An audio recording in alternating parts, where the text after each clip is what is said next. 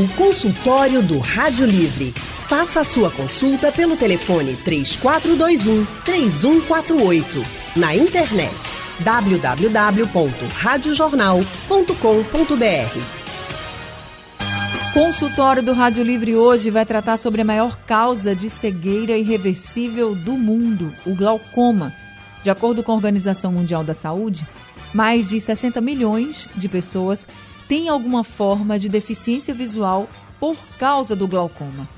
E os sintomas, gente, muitas vezes só aparecem quando a doença já está avançada.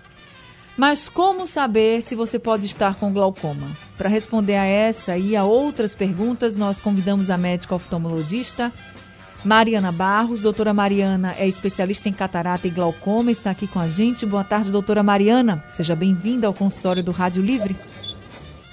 Boa tarde, Anne. Prazer estar aqui. Prazer todo nosso estar aqui com a senhora. E quem também está com a gente no consultório de hoje é o médico oftalmologista Dr. Michel Bittencourt. Dr. Michel é membro da Sociedade Brasileira de Glaucoma, chefe do Departamento de Glaucoma Infantil da Fundação Altino Ventura e vice-coordenador do Departamento de Glaucoma do ROPE e da Fundação Altino Ventura. Boa tarde, doutor Michel. Seja bem-vindo também ao Boa consultório tarde. do Rádio Livre. Boa tarde, obrigado pelo convite, pessoal. Obrigada também por estar aqui com a gente. Doutor Michel, o glaucoma é uma doença caracterizada pela lesão do nervo óptico, né? Então, mas por que isso acontece? Por que a gente tem glaucoma? É, é muito interessante você começar justamente pontuando que é do nervo óptico. Muitas vezes a gente vê os pacientes confundindo o glaucoma com uma, simplesmente com a pressão do olho aumentada. A pressão do olho aumentada é um fator de risco para a progressão mais rápida do glaucoma.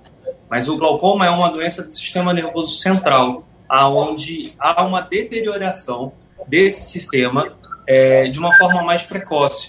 Dá um exemplo, talvez seja um pouco mais prático para a rotina diária do, dos nossos ouvintes. O Alzheimer, por exemplo, você tem uma deterioração do sistema nervoso central é, de uma forma precoce também e o paciente evolui com demência. No caso do glaucoma, ele evolui com a baixa de visão, infelizmente irreversível, porque a gente sabe que lesões do sistema nervoso central não podem ser completamente é, é, desfeitas, né?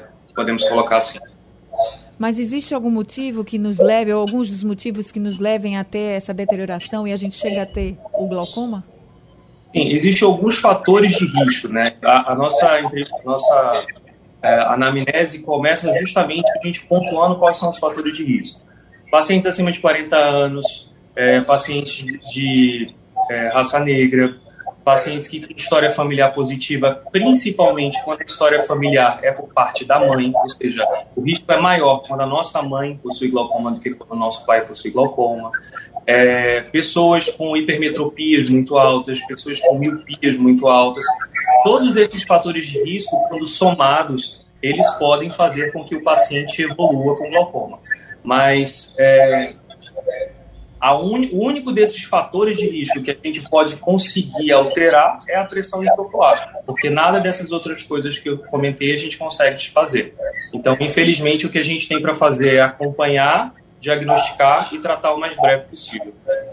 Doutora Mariana, estresse também pode levar a glaucoma? Olha, não tem nenhuma relação específica do estresse com glaucoma, não. Mas, assim, é, paciente que tem hipertensão arterial, tem doenças causadas mais frequentemente pelo estresse, também pode desenvolver glaucoma mais facilmente. Então, qualquer coisa que desequilibre o corpo e dê alteração da perfusão sanguínea, levando também a alteração da perfusão do nervo óptico, pode propiciar um glaucoma. Não tem nenhum estudo assim que, que mostre uma relação direta, mas a gente pode inferir que, que existe alguma relação, né, por essa por essa associação do estresse com, com é, aumento da oxidação nas células e pode diminuir a perfusão do nervo óptico, interfere dessa forma. Não existe nenhuma relação direta, mas a gente infere que, que pode ser que, que, que interfira também. O que mais preocupa quando a gente fala de glaucoma, normalmente, é essa questão que não tem sintoma. Ou quando o sintoma que aparece já é quando a, o, a doença já está já está instalada, vamos dizer assim, né? Porque quando a gente fala de outros problemas de saúde, ah, se você sentir isso já é um alerta.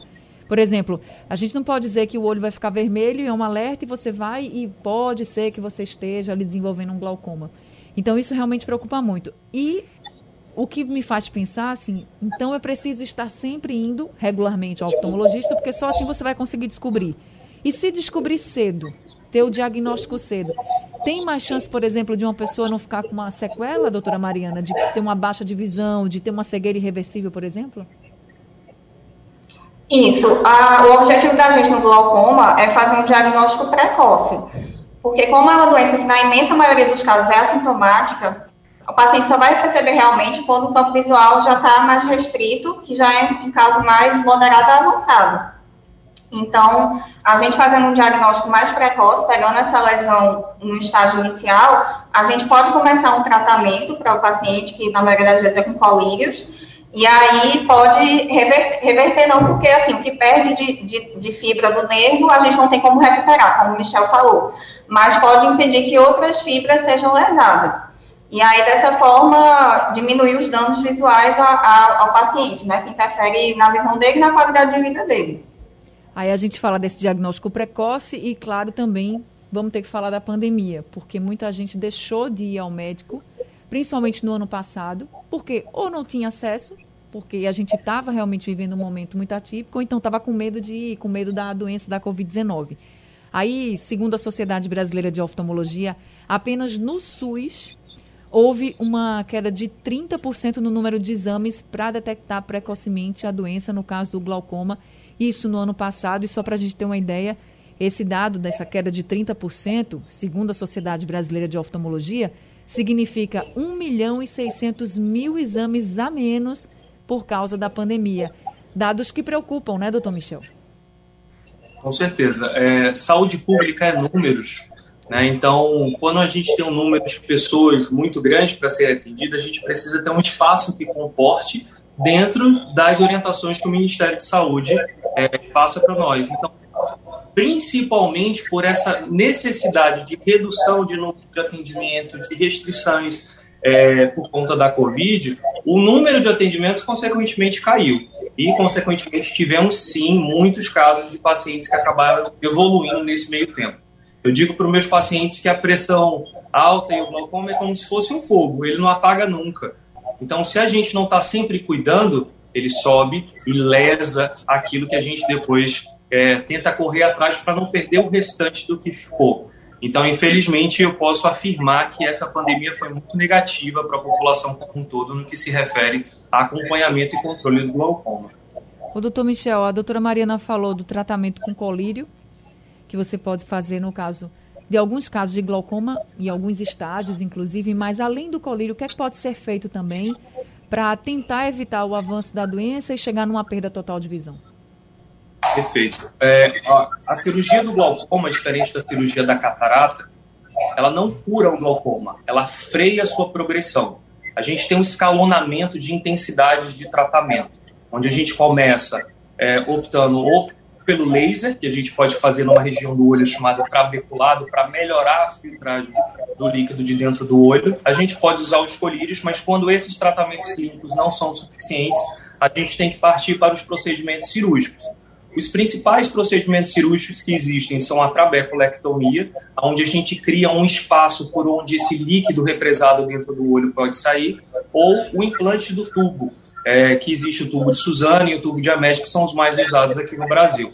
Esse tubo é um dispositivo que regula a pressão intraocular, quando a pressão está em volta de 8 a 12 milímetros de mercúrio, é, existe uma drenagem desse líquido com uma estabilização da pressão dentro do olho. Sempre que a pressão está estável, dentro do parâmetro que a gente chama de pressão-alvo, a pressão-alvo muda muito, porque cada paciente tem a sua pressão-alvo. Se o glaucoma está mais avançado, a pressão é, precisa estar mais baixa. Como eu falei, aquela questão do fogo, se já tomou muito é, o ambiente, a gente precisa apagá-lo o máximo possível.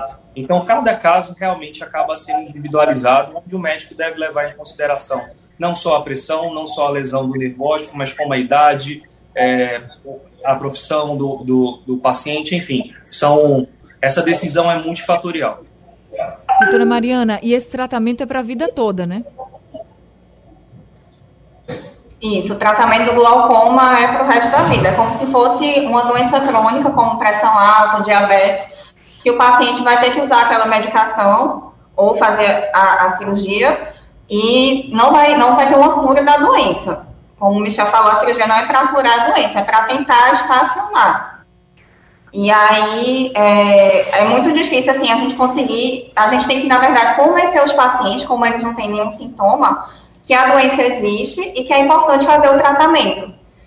Porque é, os pacientes muitas vezes, como não, não, não sabem nem o que é glaucoma, ou então não sentem nada, eles acham que não precisam fazer aquele tratamento. E a adesão muitas vezes cai por conta disso. A gente tem, tem esse papel, né, como médico, de convencer o paciente que, que a doença existe e que deve ser tratada em um estágio inicial para evitar uma cegueira futura. Doutora Mariana, o glaucoma, ele pode aparecer nos dois olhos, ou ele, ou ele aparece normalmente nos dois olhos, ou ele pode aparecer em apenas um?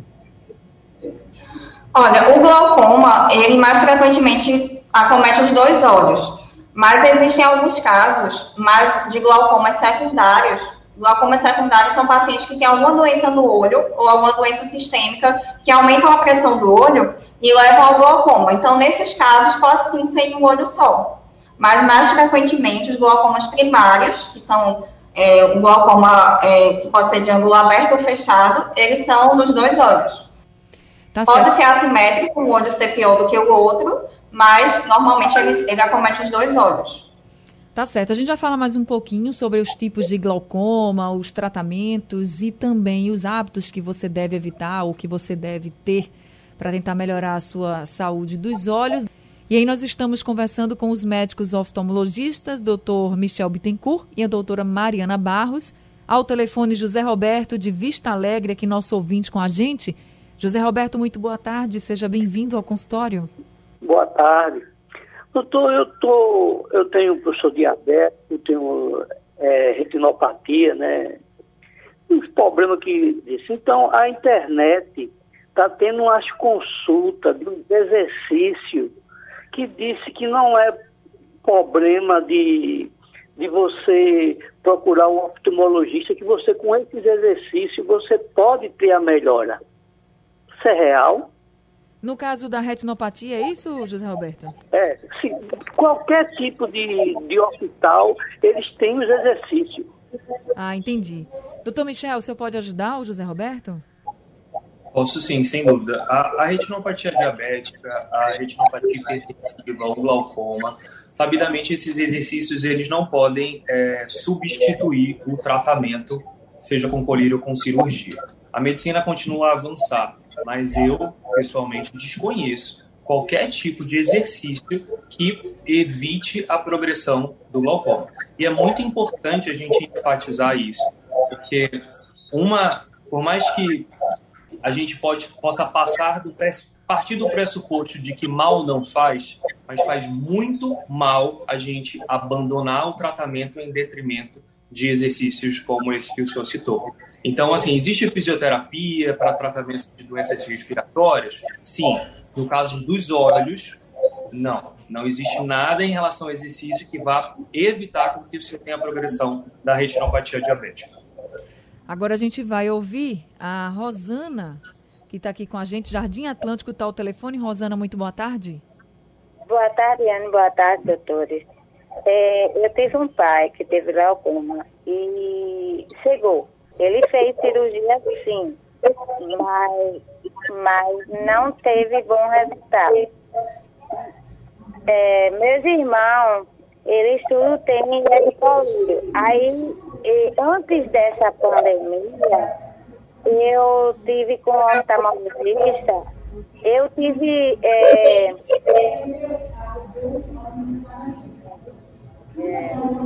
eu tive meu Deus.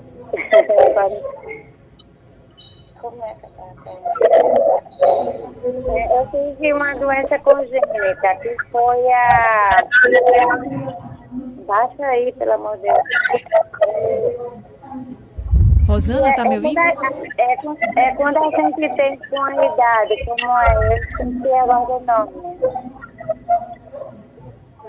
A ligação... Aí, Tá horrível, né, Ana? Eu tô sentindo. A minha, a minha ligação tá horrível. A ligação tá baixinha, exatamente. Isso. Tá melhor agora? Melhorou. Pronto. Eu tive a doença congênita que é... Quando a gente tem com a idade, agora eu esqueci o nome, me desculpe.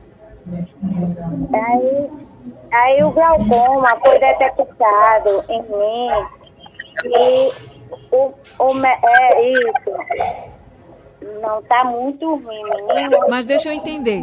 Você tá me ouvindo, Rosana? Tô, tô, Ana, O tô. seu pai teve glaucoma e chegou a perder a visão, não é isso? Ele Foi, chegou a fazer a foi. cirurgia, mas não teve bons resultados. Agora você Sim. foi diagnosticada com glaucoma, é isso? Foi. Aí eu, eu antes da pandemia, eh, eu tive eh, uma congênita. Como é? Uma doença congênita? Oi? Você teve uma Cuidar doença. com, cuidar com a idade. Certo, isso foi antes da pandemia. Esse diagnóstico do glaucoma é de agora? Não, foi antes também. Aí ele passou um medicamento para mim que era maleato de silelol. Certo. Aí ele disse, a senhora vai usar isso, ele tem 0,5%, e depois a senhora vai repetir e deixar de usar. Só que, só que com a pandemia, eu não pude repetir o exame. Eu Certo. estou usando esse colírio até hoje. Você está usando esse, esse colírio até hoje e quer saber se tem algum problema, é isso? É isso. Ou se eu posso continuar ou se eu tenho que parar. É maleato de. Timolol. É. Doutora Mariana, a senhora conseguiu entender o que a Eu não Rosana... consegui escutar. Ela tem... O pai dela teve glaucoma, chegou a perder a visão e ela foi diagnosticada também antes da pandemia. O médico passou, eu acho que é maleato de Ela foi diagnosticada com o quê? com glaucoma. E Certo. o médico passou maleato timolol, acho que foi isso que ela falou. E ela deveria ter voltado, ter repetido a medicação, mas ela disse que continuou fazendo esse colírio, porque ela não pôde voltar para o médico. E pergunta Ana, se. o áudio tá falhando muito. Tá me ouvindo agora? Eu ouvir cortado. Tá me ouvindo agora? Pronto, ela tá fazendo esse colírio, o maleato timolol, até hoje e pergunta se tem problema, se ela deve continuar. Ela tá querendo saber se ela deve continuar o colírio, é isso? Isso, porque ela não Isso. voltou para o médico. Isso. Se ela já tem o diagnóstico de glaucoma firmado, o colírio deve ser de uso contínuo, não é para suspender. Mesmo ela não voltando, não tendo conseguido essa, não tendo conseguido essa volta para o médico, o colírio não deve ser suspenso até ela ser avaliada novamente. Eu não sei qual é o estágio do glaucoma que ela está, como ela já tem um pai que já foi diagnosticado com glaucoma, o risco dela ter é realmente maior. A gente sabe que a história familiar interfere no risco da pessoa ter glaucoma. E o colírio, uma vez começado, é para o resto da vida, é um tratamento contínuo, que é para diminuir a pressão do olho, que é o fator que a gente pode modificar, abaixar a pressão do olho para tentar estacionar a doença.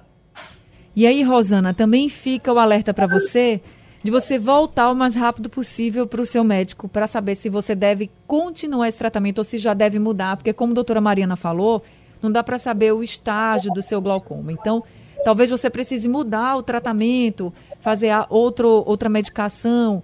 Enfim, você precisa ser Isso. reavaliada. Não é isso? Caso a pressão não controle, pode ser necessário até adicionar outras medicações. A gente tem outras medicações que são disponíveis também para tratamento do glaucoma. E às vezes a gente combina dois ou mais colírios para conseguir essa estabilização da pressão. Tá certo. Agora o Marcos de Jaboatão está com a gente ao telefone. Marcos, muito boa tarde. Boa tarde, Ana Barreto. Boa tarde, doutor Michel Bittencourt e doutora Mariane Barros. Olha, não, é, não, é, não sou eu não. Você vai fazer também o seu portador de glaucoma, mas é um primo meu que está com medo. E a pergunta dele é o, é o seguinte, sabe? Quem é portador de glaucoma e catarata e usa os colírios de maneira regulamentar, de acordo com o prognóstico, há possibilidade de fazer cirurgia e o mesmo terá sucesso. Ou uma observação, viu? A glaucoma dele está um pouco avançada, segundo o médico dele. Obrigado, viu? Tenha uma boa tarde você. Obrigada, viu, Marcos? Doutor Michel? É, é, é, difícil a gente opinar quando a gente não sabe exatamente o estágio que o paciente está. É, quando o paciente é portador de catarata e glaucoma, ele faz uma cirurgia combinada, facectomia, que é retirada da catarata, mais a trabeculectomia. Se a catarata estiver avançada, esse é um componente importante para a baixa visual desse paciente.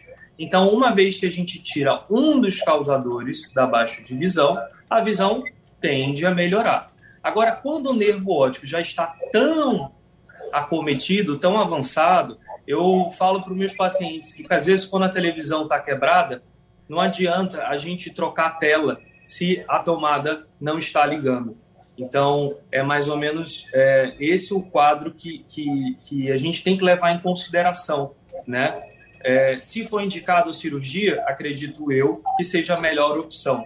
Às vezes a melhor opção não é a opção que a gente quer, mas é a melhor opção para aquele momento. Tá certo. Estão chegando aqui mais perguntas pelo WhatsApp, painel interativo também. Consultório do Rádio Livre hoje falando sobre o glaucoma, uma doença silenciosa que pode levar à cegueira e se levar à cegueira é uma cegueira irreversível, não dá mais para voltar. Segundo a projeção da Organização Mundial de Saúde, em 2040 serão mais de 111 milhões de pessoas acometidas pelo glaucoma em todo o mundo, então é preciso sim que a gente tenha muito cuidado com essa doença.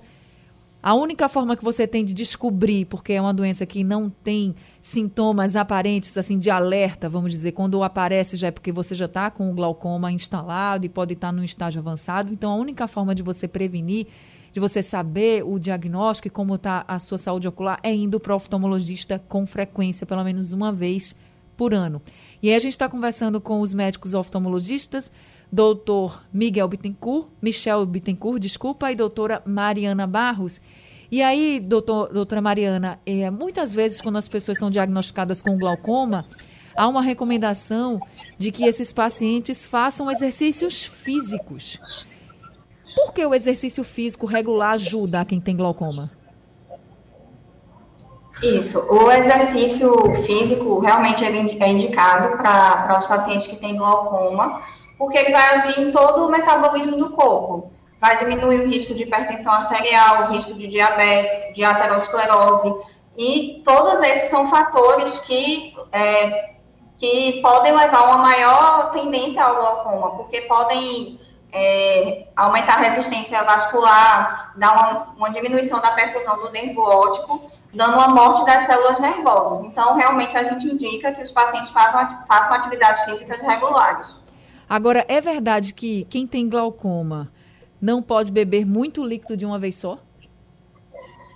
É, é, assim, os pacientes que têm glaucoma, eles têm uma dificuldade no escoamento do líquido que fica dentro do olho, que é o moacoso.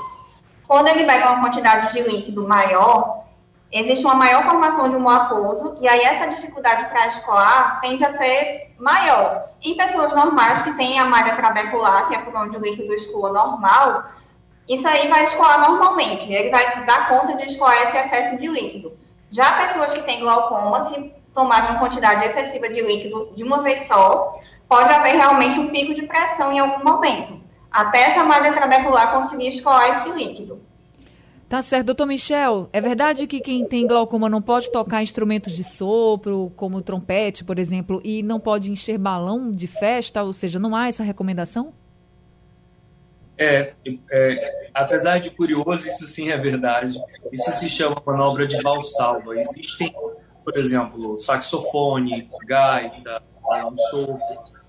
Pegando um pouco o gancho o, que a doutora Mariana falou sobre os esportes, é, quem pratica natação e usa o óculos muito apertado, quem pratica yoga e fica de cabeça para baixo, todas essas manobras, elas aumentam de forma reflexa a pressão intraocular. Então, se eu tenho uma doença que causa o aumento da pressão intraocular e eu sou, por exemplo, tocador de saxofone, durante todo o período que eu vou estar tocando, eu vou estar induzindo também o aumento da pressão.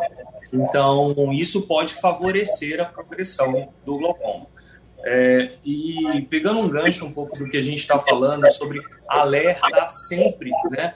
É, essa questão do paciente não ter sintoma, mas existe um outro lado que é o paciente que tem a doença e que muitas vezes escuta a gente falando de forma tão incisiva sobre como a, a, a doença pode ser agressiva. E eu queria dar uma mensagem para esses pacientes e que hoje, felizmente, a medicina tem muito mais ferramentas para combater o glaucoma do que há 50 anos atrás. Eu brinco com meus pacientes aqui do Hope que é como se a gente fosse lutar a Segunda Guerra Mundial com as armas de hoje.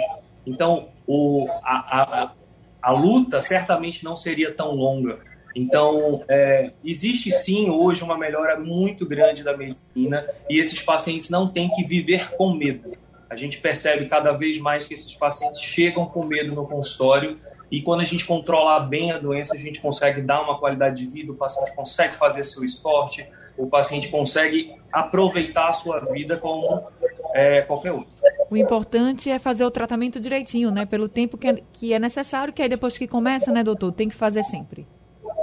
Exatamente. Então, assim, é o compliance, que é o que a gente chama dessa adesão ao tratamento, ele é o principal fator que evita a progressão do glaucoma.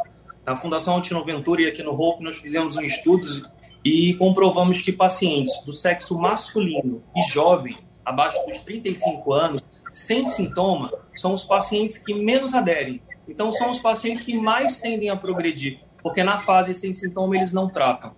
Então, eu acho que a gente tem que sempre alertar, mas ao mesmo tempo acolher esses pacientes para que eles saibam que a gente tem em mãos ferramentas de colírio, cirurgia e que a gente está, sim, preparado para combater essa doença. Tá certo. Agora a gente vai ouvir uma mensagem do nosso ouvinte, Edson.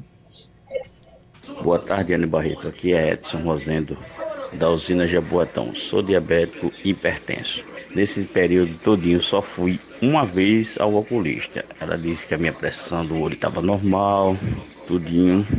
Daí eu não fui mais. Também por causa de não ter muito acesso no SUS para marcar é muita burocracia, uma consulta, tudinho. Se tá tudo normal, doutor Michel, então ele não precisa se preocupar, né? Mas ele deve voltar a cada ano, não é isso? É, às vezes o paciente não tem a doença naquele momento, né? É, hoje eu não tenho cabelo branco, mas isso não quer dizer que eu não vá desenvolver com o passar do tempo. Então, o fato dele ter ido apenas uma vez, sendo que a gente preconiza o exame anual, é, liga-se sim uma luz amarela para esse paciente e dizer: você não tinha, mas aí a gente atestar que você não tem já é uma outra, uma outra situação. Agora a gente vai ouvir o Antônio. Boa tarde, doutora Mariana. É, eu, eu descobri que tinha glaucoma em 2001. Em 2002, eu cheguei a fazer dois, duas cirurgias no olho direito. Eu tenho uma pouca visão, um pouco mais de 10% no olho direito.